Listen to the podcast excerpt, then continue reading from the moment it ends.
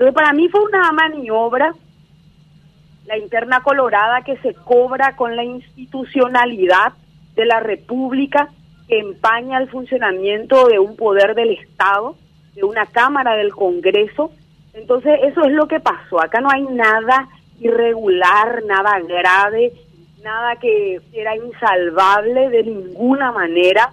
Eso no es así. Y en su caso, teniendo a disposición y jactándose de que tienen muchos abogados en sus filas, deberían haber recurrido pidiendo una medida cautelar en la justicia, de ninguna manera en la propia Cámara, legitimando, participando, especulando y cuando vieron que ya no había quórum, porque realmente acá hay una corresponsabilidad, Colorado Añetete tampoco estaba en pleno, ¿verdad? Como siempre son unos haraganes porque eso hay que decirlo con todas las letras.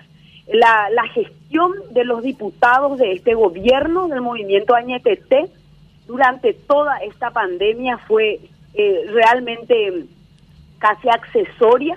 Ellos se pasan haciendo lobby en los ministerios y no cumpliendo con su rol.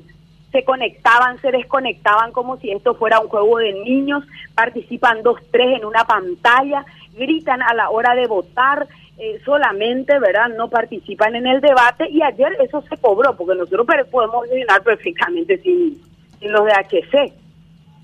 Ellos son 23, ¿verdad? El resto podía haber sesionado perfectamente, pero como siempre los araganes de Añetete dando vueltas por ahí, y bueno, y entonces no tuvimos quórum.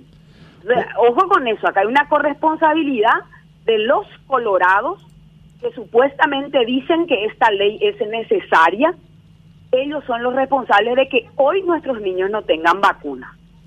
Ambos. Vos diputada, que mirándolo desde afuera da la sensación de que las riñas internas entre los colorados propicia este tipo de estancamiento en cuestiones tan importantes como este proyecto de ley. Sí, por eso te digo, la interna colorada se cobra con institucionalidad en un país tan frágil como el nuestro. ¿Cuándo se convocarían? ¿No, no, no tenés idea, diputada?